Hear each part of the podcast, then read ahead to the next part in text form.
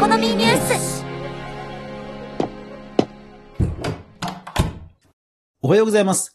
クリエイターやインフルエンサーの未来を考える部屋、クリエイターエコノミーニュースへようこそ。パーソナリティのかぐわです。小春立花です。さあ、週末ですんで、音声メディア関連のニュースまとめ、早速行きましょう。いやー、ついに今週あのニュースが来ましたよ。それではまずは、ホットトピック。2023年12月8日、ニッポン放送公式リリースです。第5回、ジャパンポッドキャストアワード開催決定。はい、来ましたね。12月何日か過ぎても一切ニュースが入ってきませんでしたよね。なので今年はいよいよもうなくなるのかなと、ちょっと思っていましたが、いやー来ましたね。ジャパンポッドキャストアワードです。えーニッポン放送が主催で、えー去年まではですね、アマゾンや Spotify などが協賛について大々的に行われていた、まあ、日本のね、ポッドキャストの大賞を決めようというアワードです。そして今年が第5回ということで、まあ無事ね、えー開催が告知されました。いやー、よかったです。あの、この番組にも何回も配信してきましたが、そのためにね、いろいろ作戦を練ってきましたので、本当良かったです。はい。ただ、ただですよ、今年はなんとびっくり、審査員がまだ一人も発表されてないです。あの、佐久間信之さんあたりはもうほぼ格だと思ってましたけど、佐久間さんでさえもうまだ正式に掲載されてないんですよ。で、しかも、スポンサーに関しては、シュワーというね、マイクとか音響機器メーカーは、唯一その記事の中にあるんですが、 Spotifyやアマゾンでさえ、まだね、名前がないんですね。ですから、ある意味こうニッポン放送が見切り発車的な感じで作ったページのようになっています。それだけ見ると。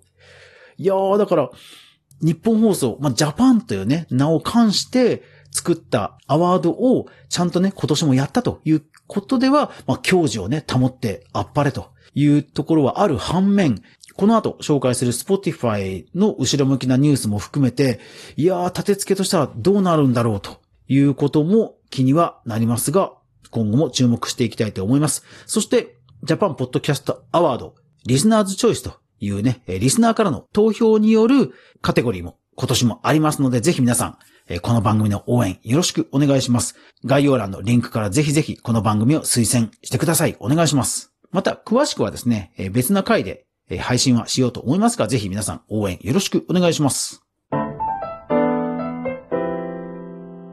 ハッシュタグ、クリエコそれでは戦略テック関連行きましょう。まずはこちら。2023年12月4日、ロイター通信の記事です。Spotify、従業員17%の1500人削減。今年3度目。はい。Spotify びっくりですね。ついに3回目ですよ。年内3回目ですよ。いやー、一つの企業で1年のうちに3回もリストラをするなんてことあり得るんですね。いや、ほんと海外は怖いですね。で、しかも今回は従業員の17%にあたる1500人を削減と。はい。ですから、今年、その3回分合わせると、多分、えー株価がブワーッと上がる頃の多分水準まで、えー多分減った気がします。今まで1万人超えてたのが多分今回ので1万人を切って、株価が一番良かった頃ぐらいの規模に、まあ戻ったという感じですかね。ですから、Spotify の英語ですけども、公式のリリースの中にも、まあ、拡大路線を急ぎすぎたみたいなくだりも確かあったので、そのあたりの人数も一つの目安だったのかなという気はします。ただ、その公式リリースの中では、来年も、まあ、わずかとはいえ、検討をしているみたいなくだりもありましたので、まだまだね、来年も、レイオフや、こう、組織変革みたいなことは行っていくんだろうな、という気がしました。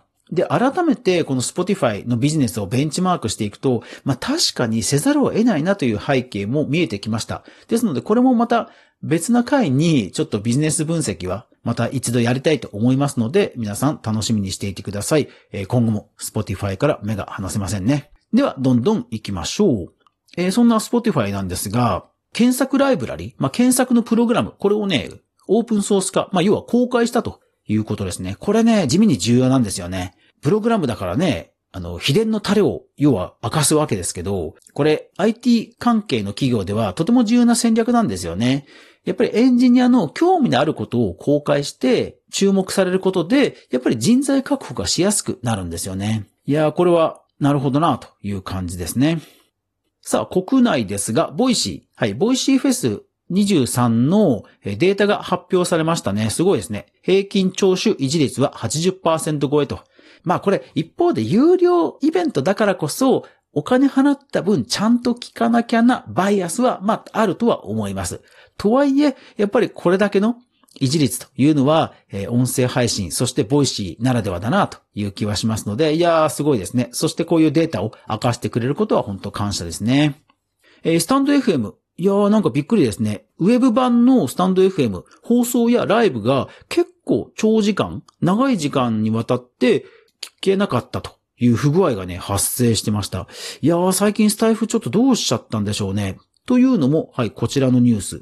音声の文字起こしサービス、サマリー FM。こちら、以前報じました。で、無料で音声の文字起こしや要約などがしてくれるということで、結構各所で紹介されてたんですよね。音声広告大手のオトナの八木さんとかもね、紹介してたように思いますけども、これね、突然のサービス終了です。うん。で、サービス終了も公式のリリースはなくて、オーディオスタートニュースさんが報じてって私も知りました。で、行ったら終了ってあっさり書いていたんですね。いやー、だからちょっと最近スタンド FM 何か内部で起きてるんですかね。はい。ラジオトークはこれまで報じたイベントや企画などが着々と進行してますね。えー、ラジオトークフェスティバル2023の公開トークバトル。はい。決勝戦の進出者が決まったようですね。えー、さて、それ以外のプラットフォームなんですけども、はい。ツイキャス。ライブ配信アプリのツイキャスなんですけども、すごいですよ。音声レーベルを発足だそうです。要は、ツイキャス自身がレーベルを作ってオリジナルコンテンツを作るということですよ。いや、これね、戦略としてはむちゃくちゃ重要ですよね。結局そのライブ配信プラットフォームって、いいライバーさんがたくさん投げ銭をしてもらわないと儲からないじゃないですか。ですからやっぱりライバーさん頼みなわけですよ。でも、手動で、そして自作のコンテンツを作るということでは、やっぱりね、戦略としてはもう成功法中の成功法なんですよね。いや、だからツイキャス、その、上場した当初は、そのライブ配信プラットフォームっていう、こう、手数料ビジネスという危うさは結構懸念の声があったんですよ。ただね、上場してから、そのハイレゾというか高音質になったり、チケット販売が好調だったり、で、今回のようなオリジナルコンテンツだったり、やっぱりなんか、あのー、投資家が増えることによって、うん、なんかいい意見が出るんでしょうね。うん、なんかツイキャスは音声配信の何か半歩先を行く打ち手を着々とやってるなという気がしています。はい。ぜひ皆さんもチェックしてみてください。え、それから、ポッドキャストプラットフォームリッスン。え、今週もアップデートありましたね。自動スクロールオンオフができるようになったそうです。いやー、相変わらず開発力すごいですね。え、それからライブ配信アプリのスプーンも盛りだくさんですね。クリスマスイベント、え、それから S1 王者決定戦、などなどと。それから、えー、サイバーエージェントの音楽サブスクアプリ AWA。えー、これ知らなかったんですが、タブレット部門の Google Play Store のベストオブ23に対象を受賞ということですね。いやー、ライブで、こう、リアルタイムなチャットとかもできるということなので、そういった内容に最適化したタブレット用の大きな画面に最適化した、まあアプリになってるんでしょうね。いやー、やっぱりなんだかんだね、サイバー開発力すごいですよね。で、アプリということでは、 Discord。はい。えー、私も先日 Discordのコミュニティ作りましたが、にわかに音声配信界隈でもね、 Discordというコミュニティサービスを使って番組のコミュニティを作る方増えていますけども、その Discordなんですが、モバイルアプリがアップデートしたということで、かなり使いやすくなったとのことです。えー、音声通話や、えー、音声セミナーなどもできますので、音声配信者にはものすごく相性がいいサービスだと思いますので、無料でコミュニティを作れますので、ぜひ、まだの方はぜひチェックしてみてください。それからガジェット系はですね、今週は面白いですよ。こちら参考というですね、比較的とんがった家電を出すメーカーがあるんですが、そこがですね、音のレベルによって 加湿の具合を調整する、音デミストという家電を発売してました。これ気になりますね。えーそれからソニーがワイヤレスイヤホン発売したんですが、このワイヤレスイヤホン、ある特徴があります。それが、PlayStation 5、PS5 のデザインと合わせた、まあ、ブランドとしてのワイヤレスイヤホンなんですね。ですから、PlayStation と一緒に使えば当然ね、遅延がなく、ハイクオリティな音楽やゲーム音が聴けるということはもちろんのことを、デザイン的にもね、結構おしゃれなので、これはね、気になる人は要チェックですね。ハッシュタグ、クリエでは、コンテンツコラム関連行きましょう。まずはこちら。コ2023年12月5日、CD ジャーナルの記事です。夜遊びが DJ を務める新ラジオ番組が、Apple Music と Apple Podcast で公開。プラットフォームがね、えーオリジナルコンテンツを作って、リスナーさんを囲い込むという定番の戦術がありますよね。アップルもそれをやってきたということです。ただね、やっぱりオリジナルコンテンツで囲い込みっていうとね、えー Spotify とか Amazon がもう定番中の定番ですけども、アップルもね、こういうのやってたんですね。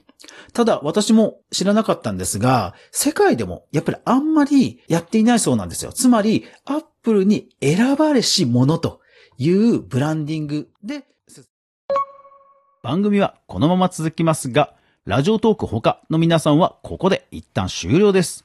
ぜひ、Spotify、YouTube、Apple Podcast、スタンド FM でフル視聴してください。ではでは。